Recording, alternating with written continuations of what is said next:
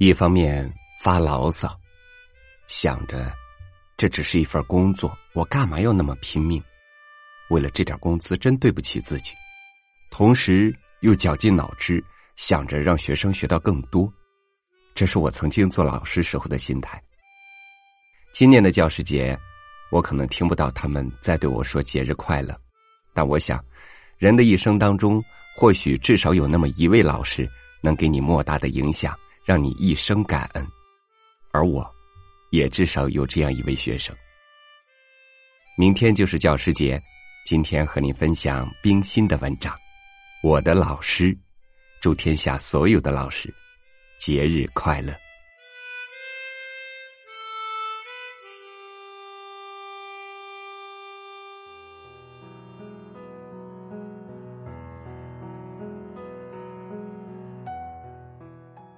我从小在偏僻的乡村里，没有机会进小学，所以只在家属里读书。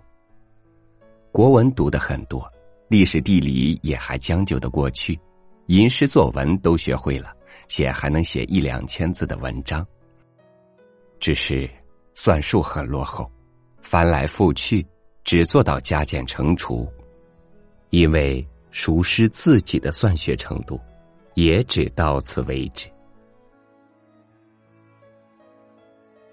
十二岁到了北平，我居然考上了一个中学。因为考试的时候，校长指出一个“学而后知不足”的论说题目，这题目是我在家里做过的，当时下笔千言，一挥而就。校长先生大为惊奇赞赏，一下子便让我和中学一年级学生同班上课。上课两星期以后。别的功课我都能应付自如，作文还升了一班，只是算术把我难坏了。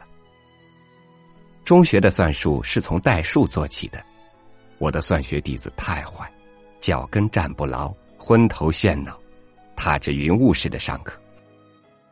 T 女士便在这云雾之中飘进了我的生命中来。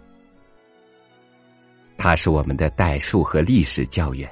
那时也不过二十多岁吧。禽首峨眉，齿如边贝，这八个字就恰恰的可以形容他。他是北方人，皮肤很白嫩，身体很窈窕，又很容易红脸，难为情或是生气，就立刻连耳带颈都红了起来。我最怕是他红脸的时候。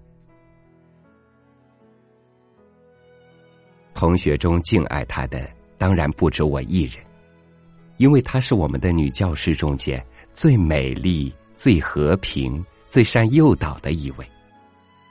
她的态度严肃而又和蔼，讲述时简单而又清晰。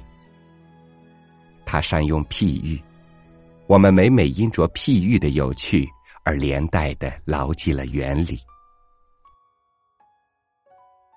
第一个月考。我的历史得九十九分，而代数却只得了五十二分，不及格。当我下课自己躲在屋角流泪的时候，觉得有只温暖的手抚着我的肩膀。抬头却见 T 女士夹着课本站在我的身旁，我赶紧擦了眼泪，站了起来。她温和的问我道：“你为什么哭？难道？”是我的分打错了，我说：“不是的，是我气我自己的数学底子太差。你出的十道题目，我只明白一半儿他就款款温柔的坐下，仔细问我的过去。知道了我的家属教育以后，他就诚恳的对我说：“这不能怪你，你中间跳过了一大段。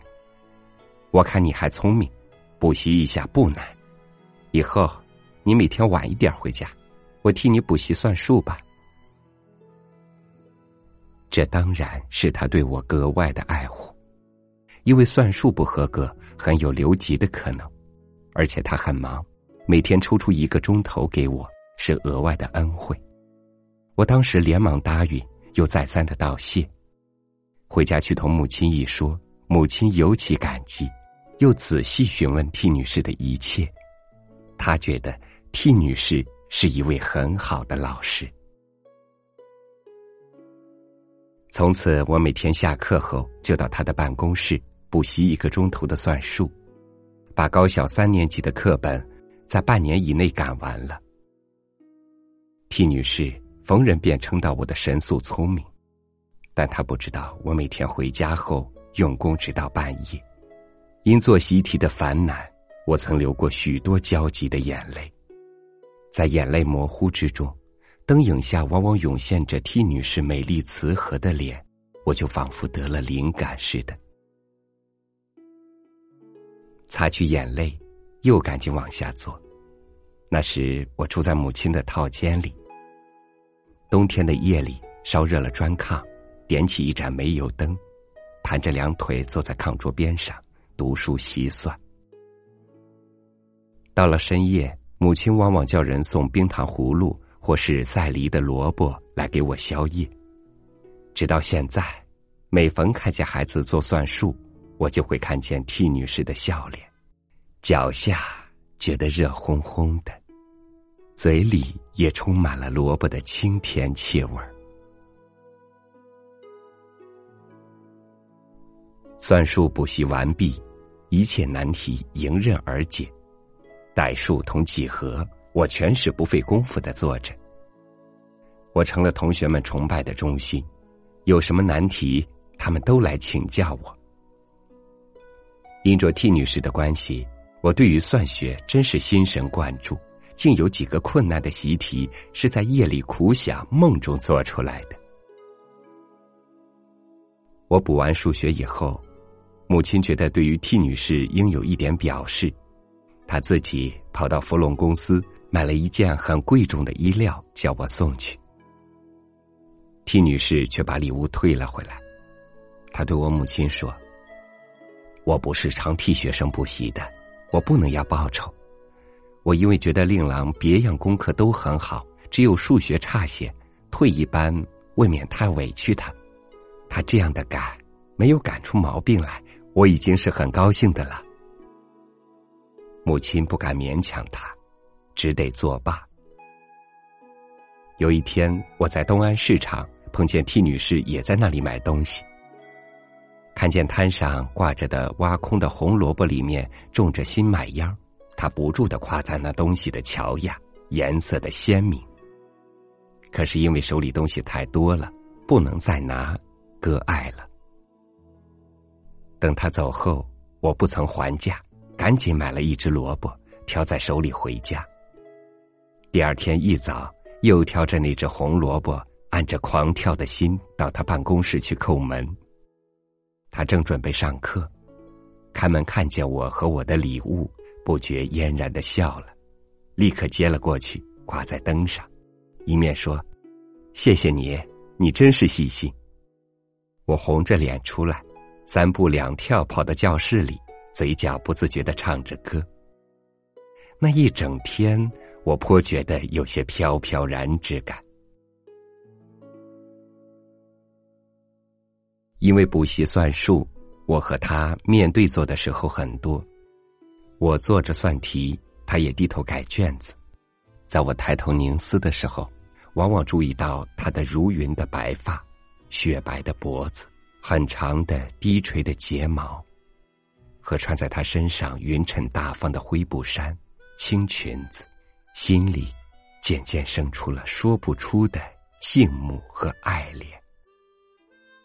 在我偷看他的时候，有时他的眼光正和我的相接，出神的露着润白的牙齿向我一笑，我就要红起脸，低下头，心里乱半天，又喜欢又难过，自己莫名其妙。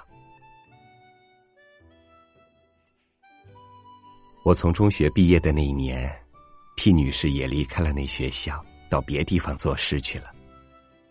但我们仍然有见面的机会。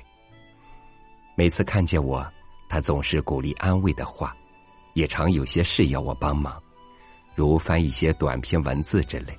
我总是谨慎从事，宁可将大学里功课挪后，不肯耽误她的事情。他做着很好的事业，很大的事业，至死未结婚。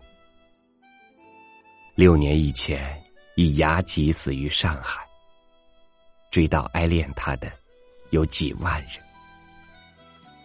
我是在从波士顿到纽约的火车上得到了这个消息。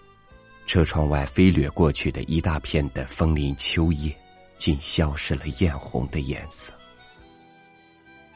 我忽然流下泪来。这是母亲死后第一次的流泪。